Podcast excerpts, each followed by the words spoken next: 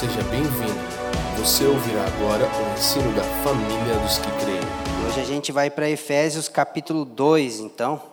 A gente tem muita coisa para falar e pouco tempo, então a gente vai vai fazer, talvez não seja possível ver o, tudo acerca do capítulo 2, né, dessa parte do 1 ao 10, mas a gente vai tentar trazer uma visão acerca do todo, tá bom? É, então, o que acontece aqui é o seguinte, né? É, Paulo, no capítulo 1, ele traz uma saudação, depois ele traz um hino de louvor, aí depois ele traz uma oração, e agora Paulo vai começar a pregar. É, então, assim, é como se. Parece tipo Leandro Vieira, assim, eu acho que o Leandro se, se inspirou no, no Paulo, né? Agora eu vou começar a pregar. Porque, na verdade, ele começa a discorrer a partir de agora, embora você pode perceber quanto de conteúdo doutrinário, conteúdo teológico existe na oração, no louvor de Paulo, o que deixa claro que a nossa vida de oração, a nossa vida de adoração precisa estar permeada de doutrina. Amém, irmãos? É, então, o capítulo 1, ele tem a ênfase central no eterno propósito de Deus. Então, você, você percebe no capítulo 1 que o assunto central é o eterno propósito de Deus. E do capítulo 2, do verso 1 ao verso 10, o tema central é o plano eterno de Deus. Então, Deus tem um propósito eterno e Deus tem um plano eterno. Então, basicamente, o propósito seria é, ter um lar, né? O, e o plano, ele consiste em você construir uma casa. Então, o plano é o meio pelo qual Deus viabiliza o propósito de ter uma família de muitos filhos semelhantes a Jesus para louvor da sua glória, sem desconsiderar o problema da queda, o problema do pecado do homem. Então, por conta do problema do pecado, do problema oriundo da queda, Deus ele traça um plano na eternidade para poder viabilizar o seu, o seu propósito. Então, até então, nós falamos do propósito eterno e agora nós vamos dar um enfoque no plano eterno de Deus. achei interessante né, que foi falado aqui no, na pergunta do catecismo, né, quem é o redentor? E esse, essa porção do capítulo 2 de Efésios, ela pode ser identificada como a redenção do homem, né, como ela ocorre. Então, assim, é, é um texto tão precioso que ele, em certo sentido, ele resume é, uma das principais narrativas controladoras da metanarrativa bíblica, porque toda metanarrativa bíblica ela está voltada em falar explicitamente sobre redenção. Quem aqui concorda que a Bíblia é um livro que fala sobre redenção? Então, nós temos aqui uma das principais mensagens das Escrituras resumida em dez versículos. Então, se você quiser sentar com alguém na mesa e explicar do que, que a Bíblia fala, você pode ler Efésios 2, 1 ao 10. Se você estiver evangelizando alguém, quiser pregar a boa nova, você pode ler Efésios 2, do 1 ao 10. Então, ele é um texto muito condensado, mas ao mesmo tempo, como você vai ver, ele é um texto muito simples, muito prático. Ele não é tão sofisticado, mas ele é um texto muito profundo. É, vale lembrar, né, uma coisa que, que a gente sempre precisa enfatizar, é que a carta de Paulo aos Efésios, ela vai falar sobre a natureza, o desenvolvimento e a abrangência da obra salvífica de Deus e como isso afeta, como essa obra salvífica afeta na nossa compreensão sobre natureza, vida e vocação de igreja. Então não tem como compreender a natureza, a vida e a vocação da igreja se nós não compreendermos a natureza, o desenvolvimento e a abrangência da obra de Deus, da obra de redenção de Deus. Então Efésios fala sobre como essa obra se desenvolve, como essa obra afeta a nossa compreensão sobre quem nós somos, sobre como nós vivemos e sobre qual é o nosso papel neste presente tempo. Queria dar uma dica para vocês. Efésios é uma carta que. Cadê a garrafinha? Ah, está aqui. Eu vi que tinha um vindo ali embaixo. Falei, será que eu derrubei e não vi? É, Efésios é uma carta que ela pode ser lida é, juntamente com todas as outras cartas da Bíblia, mas se você ler Efésios com Romanos, vai dar bom. Porque Efésios vai falar sobre a natureza e a vida e a vocação da, da igreja à luz da obra de Deus, a obra de salvação, a obra salvífica. E Romanos vai falar sobre o desenvolvimento dessa obra salvífica. Então é como se Romanos fosse um comentário detalhado de Efésios. Você vai, você vai perceber hoje, né, nesse sermão, como Romanos influencia Efésios, como Romanos explica Efésios mais detalhadamente. E a outra carta que nós precisamos ser, ler junto com Efésios é a carta de Paulo aos Colossenses, porque enquanto Romanos comenta Efésios, Colossenses é como se ela complementasse Efésios. Porque o tema central de Efésios é a natureza, a vida e vocação da igreja, aquela que é o corpo de Cristo. E o tema central de Colossenses é a suficiência e a excelência da obra de Cristo, aquele que é o cabeça da igreja. Então são cartas que se complementam. Então, Felipe, eu já li Efésios 42 vezes essa semana, então leia Romanos mais 42, leia Colossenses mais 42 e depois lê mais um pouco as três junto. E você vai começar a compreender como o apóstolo Paulo pensava, como ele gostaria de expor né, a sua compreensão acerca do Evangelho. É, vamos lá então, vamos ler é, a, o texto que nos cabe estudar hoje, tá?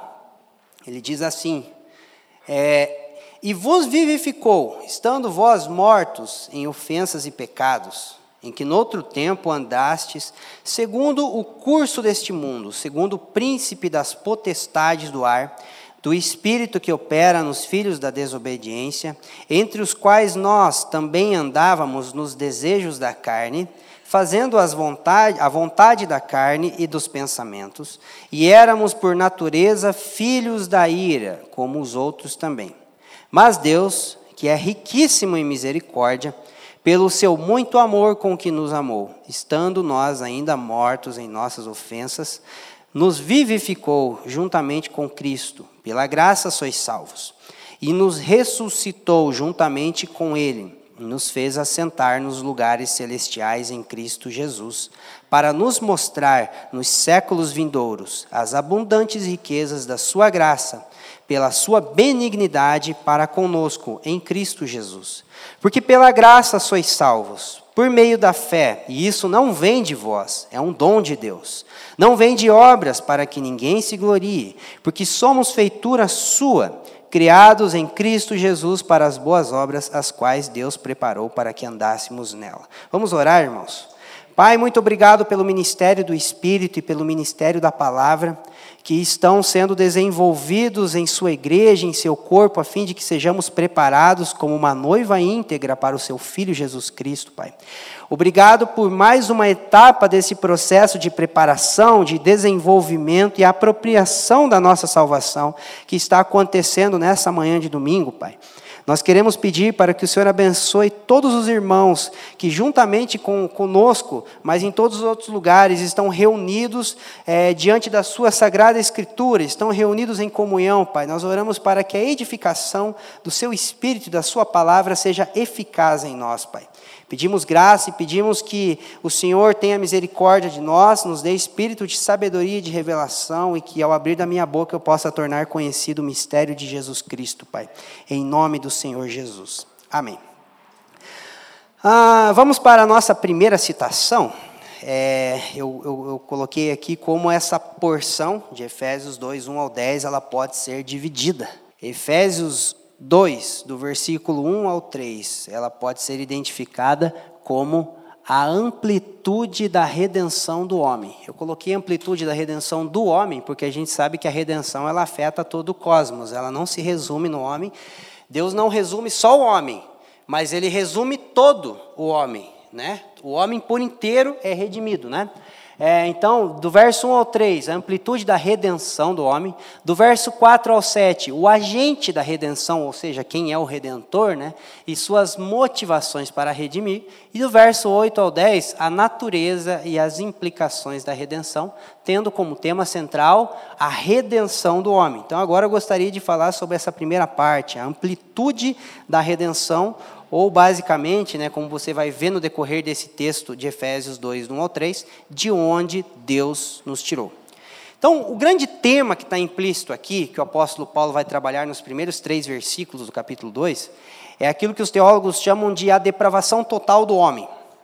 Então, 1, 2 e 3 de Efésios 2 é um resumo massificado e condensado de 1, 2 e 3 de Romanos. Se você ler os três primeiros capítulos de Romanos e ler os três primeiros versos de Efésios 2, você vai perceber que o apóstolo Paulo está falando da mesma coisa. Eu acho linda essa habilidade literária de Paulo de conseguir resumir um assunto tão grande e de, depois de conseguir discorrer em outros momentos. Né? Então aqui ele condensa, ele resume o que ele vai falar lá em, é, em Romanos capítulo 1, 2 e 3. Inclusive a gente já trabalhou a nossa série de Romanos aqui, nós temos ela registrada.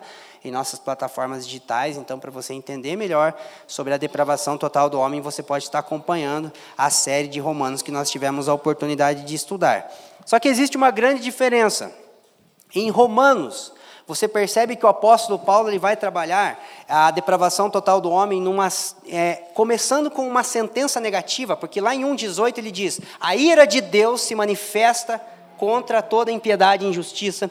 E aí lá no 3 ele vai dizer, porque todos pecaram e carecem da glória de Deus. Então você percebe que no, em Romanos, o apóstolo Paulo, ele vai desenvolver essa questão da depravação total do homem, é, tendo em vista mostrar como é a vida do homem sem Deus.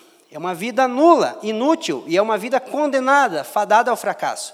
Só que em Efésios 2, do 1 ao 3, Paulo já começa num aspecto positivo, dizendo: E vos vivificou e ele vos deu vida. Então você percebe que o apóstolo Paulo continua com aquele tom de celebração, de louvor que é iniciado no capítulo 1, e até dessas coisas é, da, negativas que nós vamos abordar aqui agora, ele fala isso num tom positivo. Porque o que o apóstolo Paulo tem em mente falar nesses três versos não é como é a vida do homem sem Deus, mas é da onde Deus nos tirou. E isso se harmoniza com a, é, com a forma como a redenção é apresentada no Antigo Testamento, porque quando você vai ler a Torá, você vai perceber que inúmeras vezes Deus fala: Eu sou o Senhor que te tirei do Egito. Então Deus ele enfaticamente lembra de onde ele tirou o seu povo e o apóstolo Paulo, né, como a Bíblia que ele tinha era o Antigo Testamento, né, ele não tinha Efésios, ele estava escrevendo Efésios, então ele lia Deuteronômio, ele não tinha Romanos, mas ele tinha Êxodo, né, é por isso que a gente precisa sempre ler o Antigo Testamento para poder compreender a forma de enxergar dos apóstolos. É, ele ele vai ter em mente essa mesma questão, mostrar para nós cristãos da onde Deus nos tirou, tá bom? É, então é, Deus ele nos salvou de um modo de viver, Deus nos salvou do curso deste mundo e Deus nos salvou da inclinação da carne. Embora isso pareça muito simples, nós precisamos relembrar isso constantemente, porque nós temos a tendência de achar que salvação se resume em perdão. A salvação inclui perdão absoluto, mas a salvação não se resume absolutamente em perdão. É, e se nós não compreendermos a amplitude da salvação, do que de fato Deus nos salvou, nós podemos ter uma tendência de, apesar de sermos cristãos nominais, é, confessionais, nós ainda sermos influenciados por coisas que a gente nem sabe das quais Deus operou para nos salvar. Não é à toa que hoje nós, é, sem, sem um espírito crítico, mas é, consciente da realidade, nós vemos muitos cristãos, professos, que eles ainda são escravos do curso deste mundo. Eles ainda são é, inclinados às paixões da carne, eles ainda são influenciados pelo Deus deste século. Então, nós, nós, nós perguntássemos para todos aqueles que se dizem cristãos é, no Brasil, é, se eles foram salvos, a maioria deles saberia responder que foi salvo. Você foi salvo? Você foi salvo? Né? É, mas se nós, perguntar, se nós perguntássemos para as pessoas do que elas foram salvas, aí as respostas seriam um pouquinho mais complexas. Aí talvez a pessoa demorasse um pouco mais para responder. E muito mais se nós perguntássemos para que você foi salvo. Então não é somente se eu fui salvo, a questão é do que eu fui salvo. Para mim poder entender o para que eu fui salvo.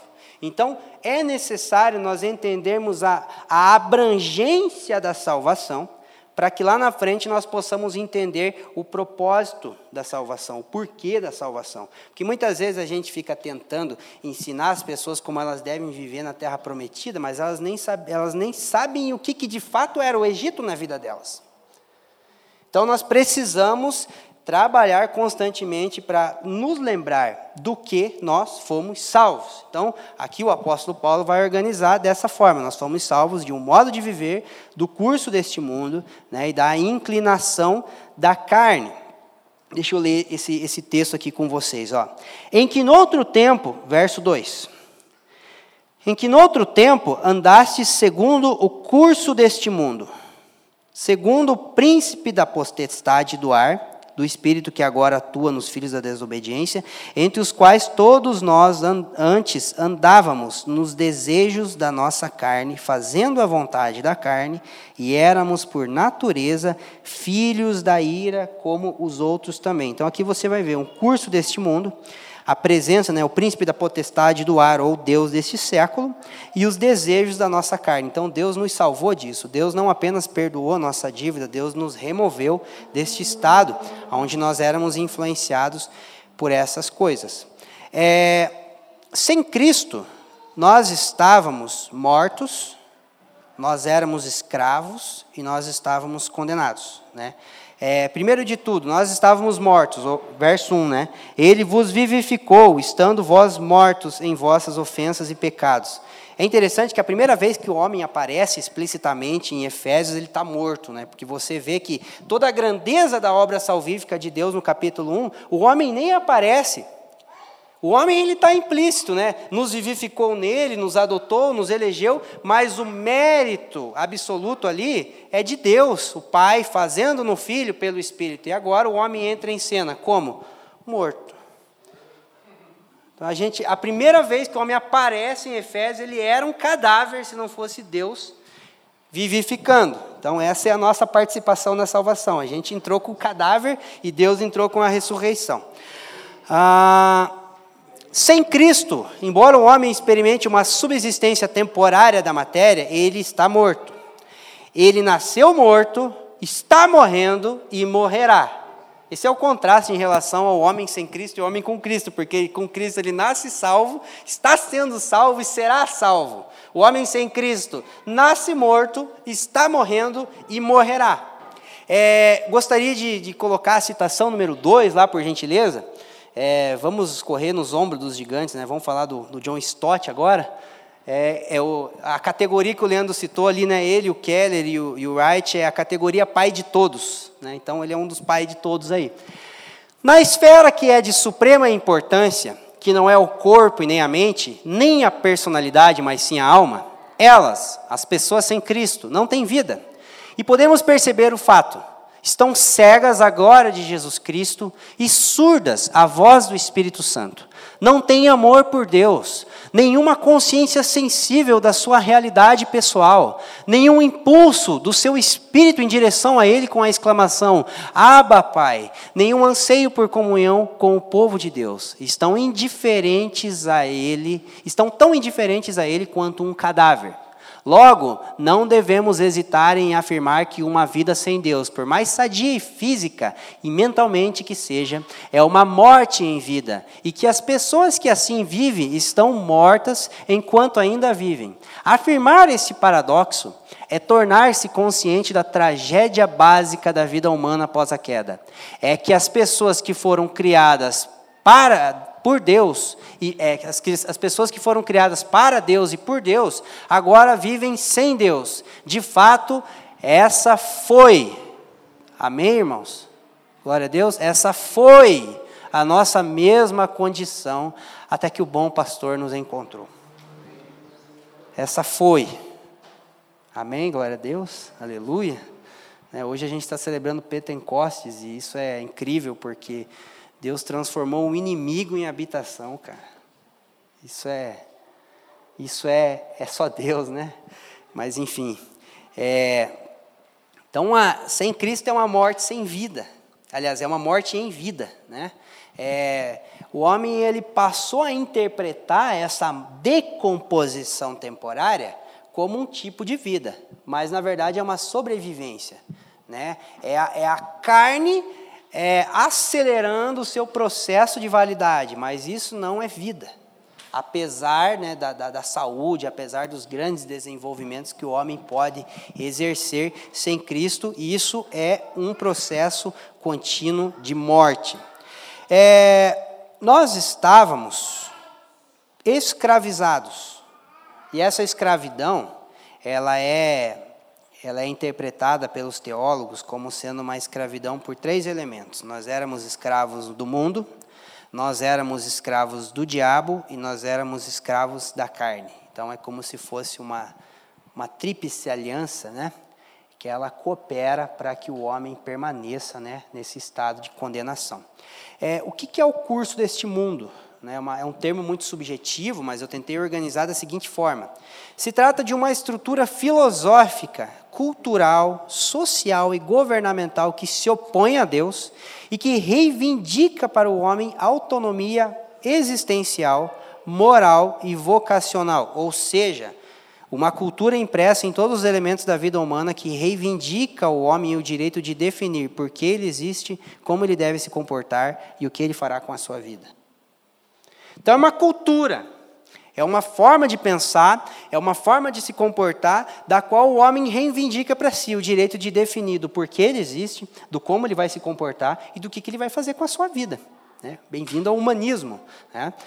É, o diabo, quem é o diabo? Né? É, isso aí a gente já falou demais em outros tempos, mas é sempre bom lembrar, né? Porque às vezes a gente não pode ir para o extremo de achar que o diabo não existe, né? O diabo é o Deus desse século, ele é o príncipe da potestade do ar, que influencia tanto externamente, ou seja, no curso deste mundo, quanto internamente, operando nos filhos da desobediência. Esse, esse espírito, é importante a gente ter em mente que quando a gente fala do, do influência do diabo, não se trata apenas de uma pessoa encapetada, uma pessoa endemoniada, tipo o gadareno lá, porque daí a gente acha que se não tiver uma, uma manifestação daquele jeito, então, cara, o diabo não me influencia, eu não estou. Ah", né? Mas não é isso. Porque, na verdade, embora o diabo não se manifeste explicitamente assim em todas as pessoas que estão sem Cristo, ele está trabalhando na mentalidade, ou seja, na forma dessas pessoas pensarem, na forma dessas pessoas se comportarem, a fim de que elas reivindiquem para si os seus direitos de humano.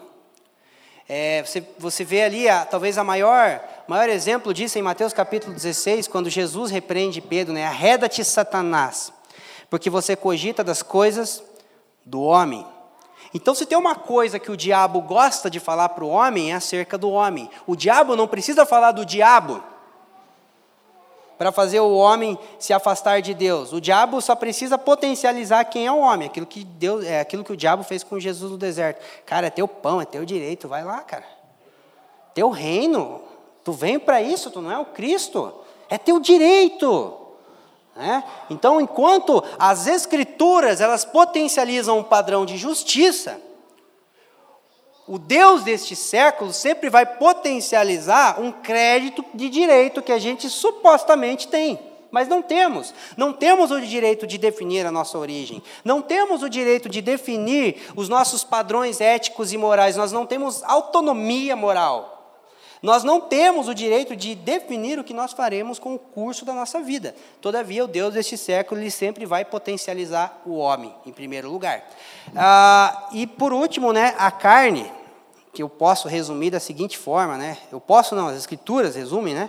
É uma disposição mental reprovável, conforme Romanos 1:29, que leva o homem a ser refém servos das suas cobiças e paixões. Então, quando o homem acha que está vivendo em prol dos seus direitos, na verdade ele está sendo escravo dos seus desejos. Olha que doido isso. É a potencialização do direito que aperta a minha algema. É aquele negócio, né? Deus, Deus abençoe que vocês nunca tenham sido enquadrados pela polícia, mas é aquele lance. Quanto mais apertar, mais espernear, mais vai apertar a tua algema. Então é basicamente isso. Quanto mais o direito do homem é potencializado, para viver para si, mais ele se torna escravo de si. Então Deus nos tirou de um estado de escravidão, onde nós cultuávamos o direito e se tornávamos escravos do desejo. Deus nos tirou disso, amém, irmãos? É, então, essa, essa parte de Efésios, capítulo 2, do verso 1 ao 3, o apóstolo Paulo tem como objetivo nos, nos mostrar da onde Deus nos tirou. Ele nos salvou de um modo de viver. Ele nos salvou do curso deste mundo, ele nos salvou do Deus deste século. Ele nos libertou da escravidão que havia na carne, da escravidão que havia do diabo, da escravidão que havia no mundo. Ele nos libertou disso e nós, ele também nos libertou ou nos salvou de um estado de condenação. Porque o verso 3 diz que nós éramos por natureza filhos da ira. Então nós não éramos por comportamento, nós éramos por natureza. Isso é muito importante, isso, isso é um fundamento básico para a doutrina do arrependimento, porque arrependimento não é chegar para Deus e você se arrepender do que você fez. Nós devemos nos arrepender daquilo que nós nos tornamos. Porque se nós nos arrependermos apenas daquilo que nós fizemos, supostamente nós achamos que se nós fazemos diferente, nós vamos agradar a Deus. Mas Deus não está preocupado com o que o homem fez no Éden. Deus ele estava preocupado com o que o homem se tornou no Éden. Porque no final das contas, ele diz assim: o homem fez besteira. Não, o homem agora se tornou como um de nós, conhecedor do bem e do mal. Isso é fundamental também para que nós pudesse, para que nós possamos compreender o processo de desenvolvimento da nossa vida cristã, porque nós achamos que o desenvolvimento de uma vida cristã sadia ele está voltado em gerenciar comportamento. Faz isso, não faz aquilo. Mas na verdade, não, é, a vida cristã ela não está voltada em gerenciar comportamento, mas ela está voltada em transformar a natureza. Porque gerenciar comportamento muitas vezes pode significar ensinar um preso a viver como livre. Mas o Evangelho transforma inimigos em filhos, escravos em livres. E, por consequência, os nossos padrões comportamentais são transformados à luz do que está sendo feito no nosso interior, à luz da transformação da nossa natureza. E isso tudo é ministério do Espírito Santo. Por isso que eu gosto de meditar no Pentecostes mais do que um avivamento, porque a gente resume o que aconteceu em Atos 2 a um avivamento, mas na verdade ali estava se cumprindo o espírito da promessa, a transição do ministério do, da letra para o ministério da carne, como o apóstolo Paulo diz em 2 Coríntios. Então, é, às vezes é até ilógico pedir para Deus fazer de novo. Deus pode fazer um, um, derramar de novo, mas nunca mais precisará haver uma transição do ministério da letra para o ministério do Espírito, porque o Espírito que pode transformar o nosso interior, a nossa natureza, ele já nos foi dado. Isso é maravilhoso. Então, Deus nos tira desse estado de escravidão, desse estado de condenação desse estado de morte através do seu Filho, que é o Redentor, e através do seu Espírito, que é o aplicador da redenção. Então, Cristo, ele é o agente da redenção e o Espírito é o aplicador da redenção. Amém, irmãos? Vamos agora então para o verso 4. 4? É. Então, Deus nos tirou desse lugar, né? E aí termina ali, nós éramos por natureza filhos da ira. Você fala, misericórdia, a coisa estava feia, estava pior do que a gente pensa. Mas o verso 4 sobe de novo. Mas Deus, que é riquíssimo em misericórdia. Então, se acabasse no 3, né? Mas, verso 4: Mas Deus, que é riquíssimo em misericórdia, pelo seu muito amor com que nos amou, Estando nós ainda mortos em nossas ofensas, nos vivificou juntamente com Cristo, pela graça sois salvos, e nos ressuscitou juntamente com Ele, nos fez assentar nos lugares celestiais em Cristo Jesus, para mostrar nos séculos vindouros as abundantes riquezas da Sua graça, pela Sua benignidade para conosco em Cristo Jesus.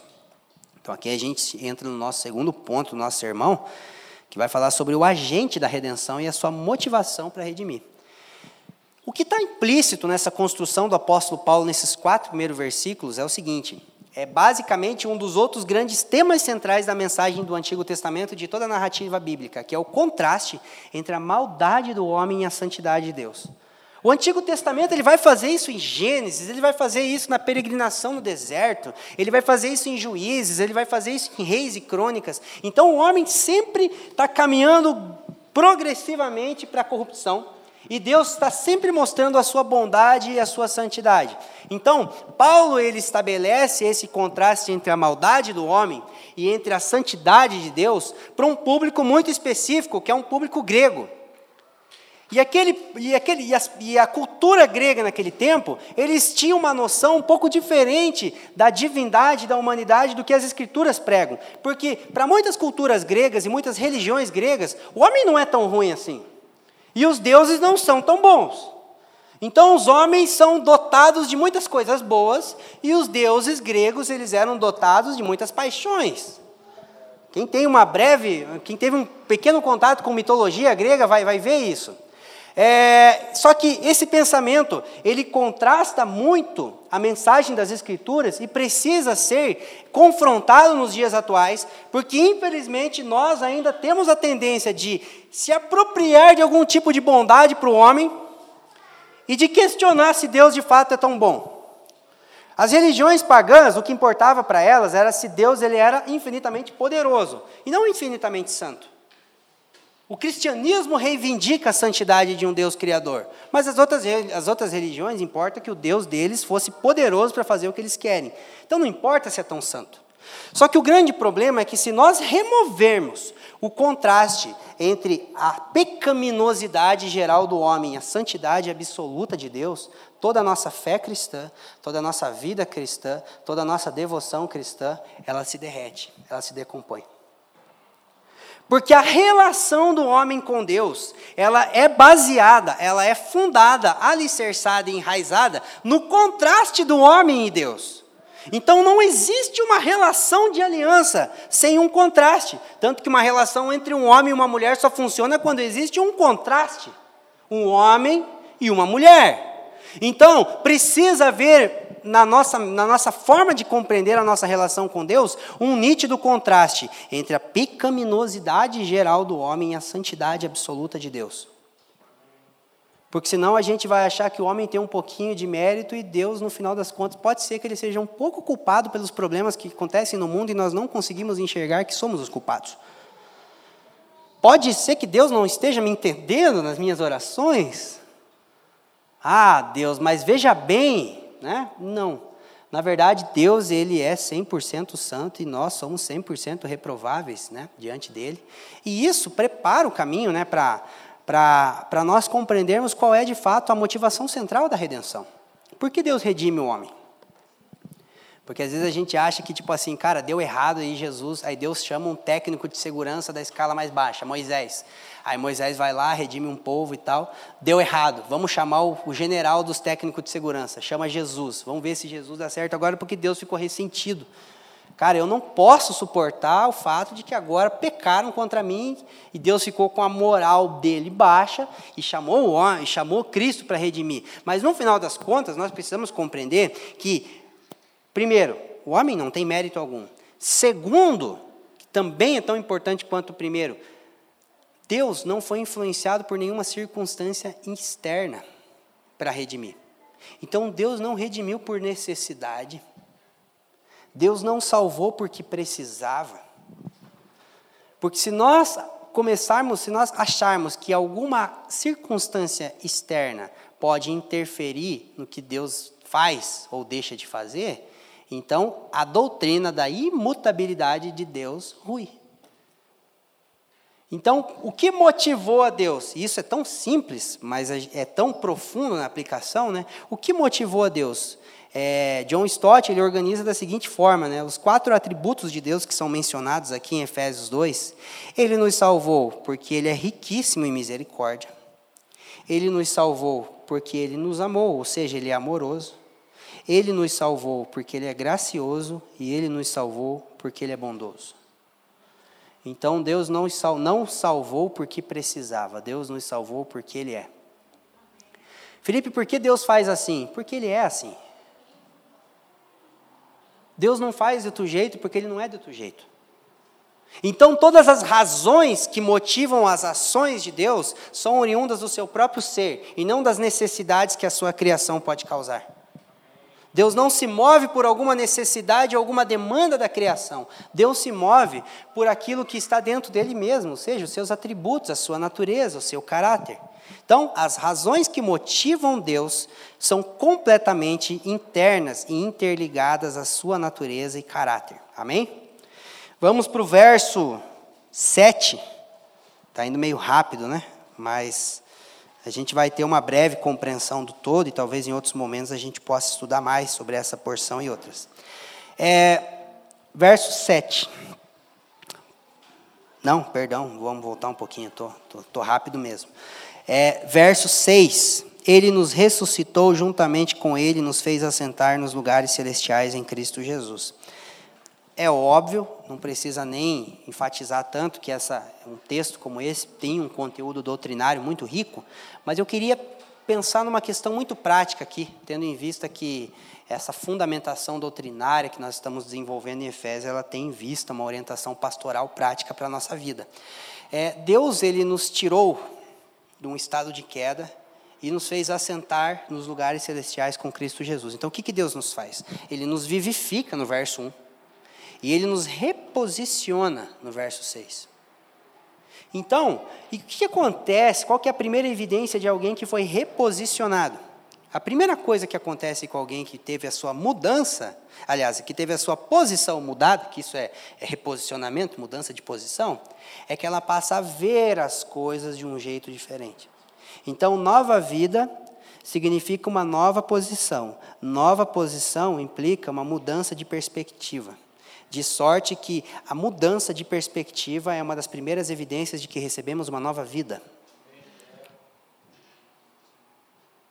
Qual é a primeira evidência de que eu estou vivo? Eu passo a ver as coisas de uma forma diferente. Por isso que nós enfatizamos tanto em repensar nossos conceitos sobre elementos relacionados à vida, relacionados a Deus, relacionados ao mundo. E todos os outros subconceitos que são oriundos desses, desses principais temas da vida humana. Porque quando nós recebemos uma nova vida, nós recebemos uma nova posição. E quando nós recebemos uma nova posição, nós passamos a enxergar as coisas de um jeito diferente. Hoje eu estou aqui pregando e estou enxergando esse ambiente de um jeito diferente de quando eu não estou pregando e estou sentado aí. Porque eu estou numa posição diferente. Então, enxergar as coisas por uma nova perspectiva é uma evidência de que nós estamos recebendo uma nova vida. Porque a carta de Paulo aos Efésios, não somente ela, mas é, como o próprio Leandro explicou várias e várias vezes no primeiro capítulo, ela é um convite a enxergarmos a igreja de uma perspectiva celestial.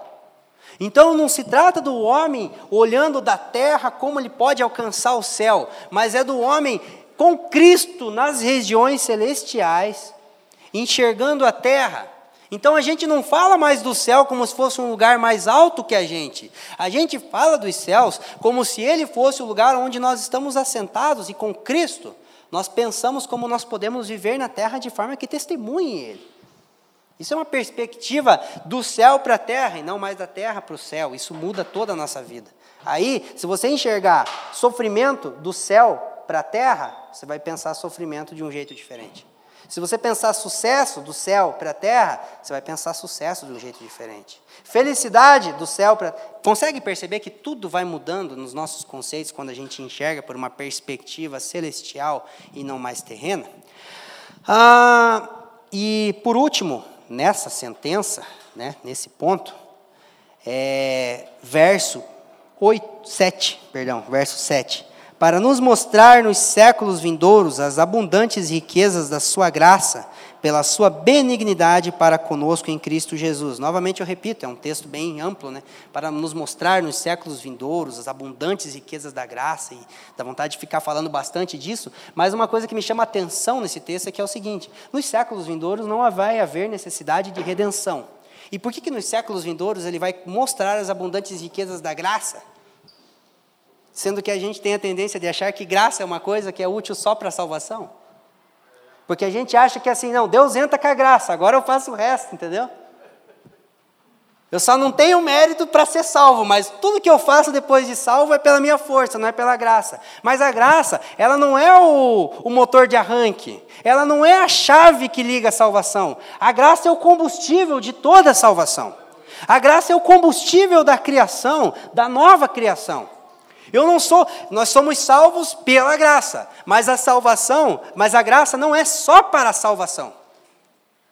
A salvação é toda pela graça, mas a graça não é somente para a salvação, a graça é para tudo. A graça é para o desenvolvimento da nossa vocação.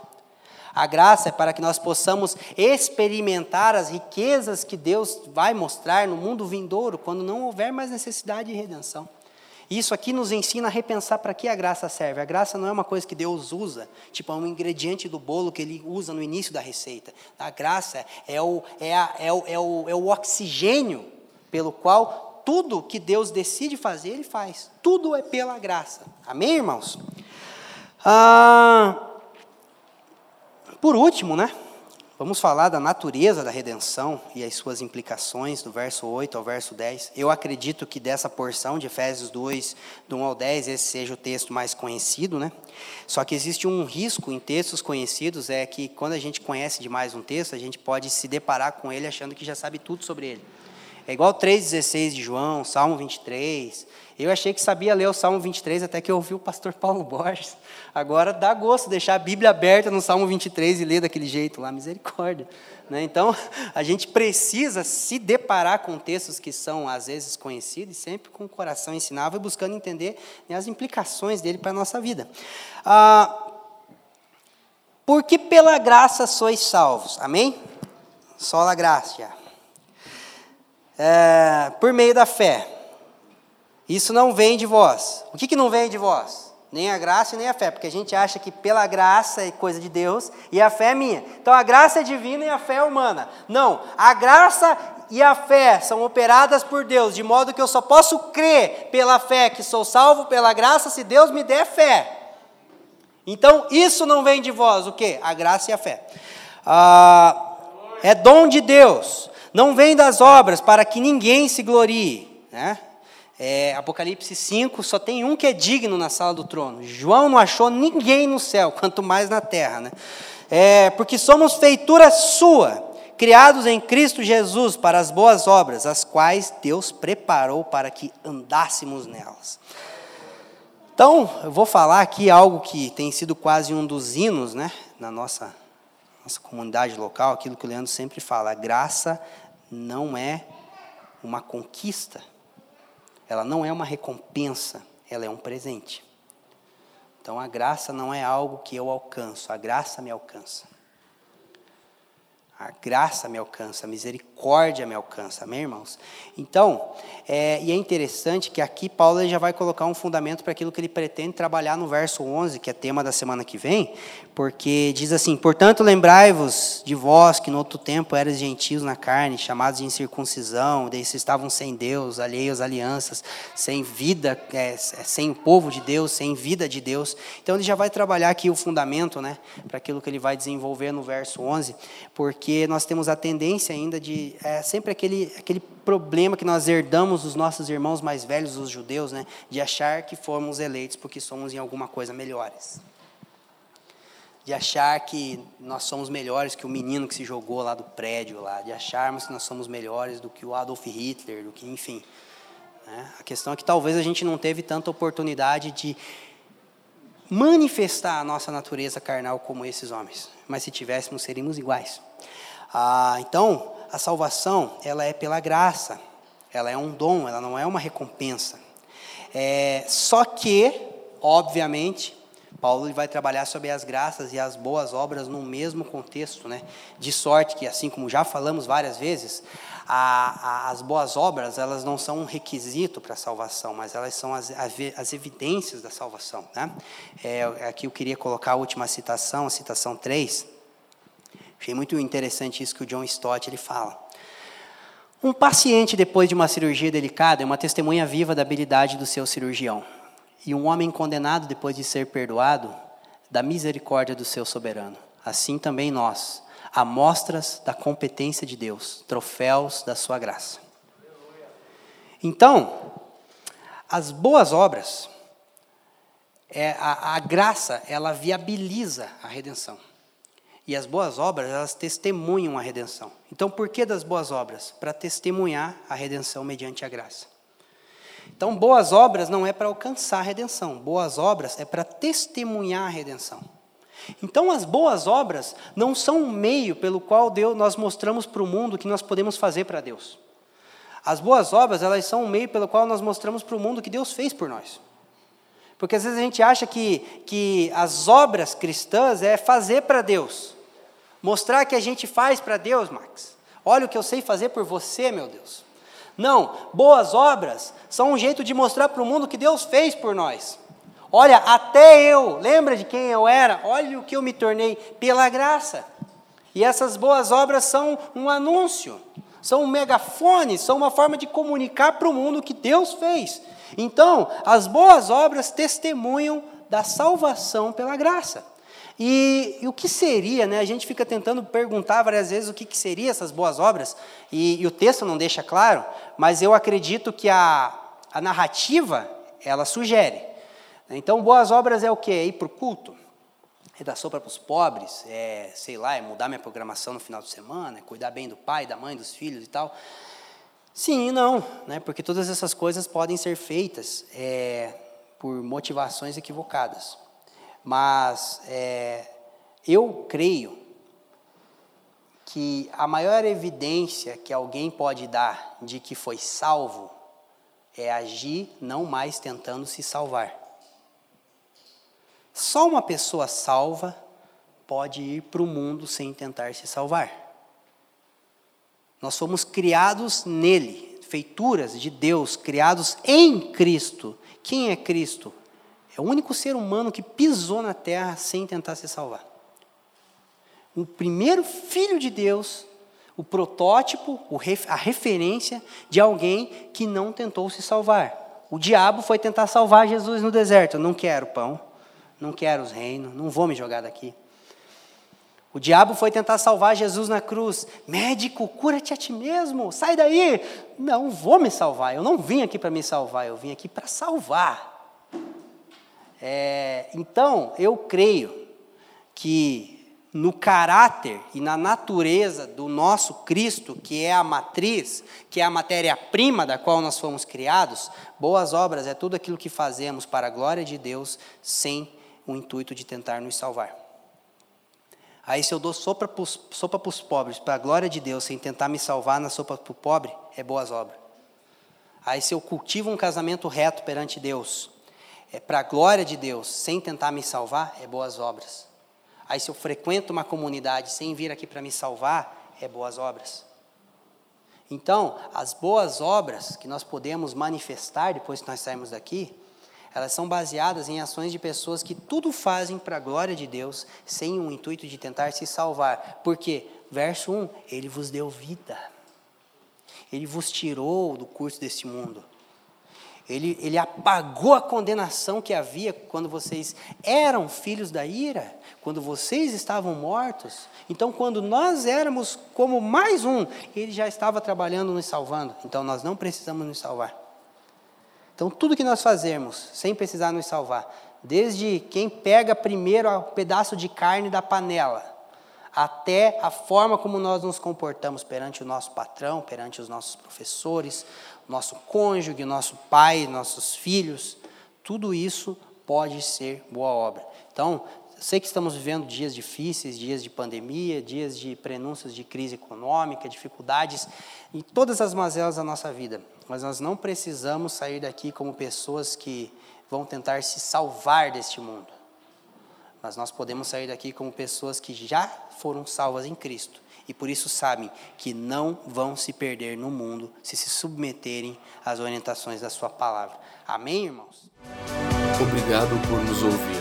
Para mais informações, visite famíliadosquecreem.com.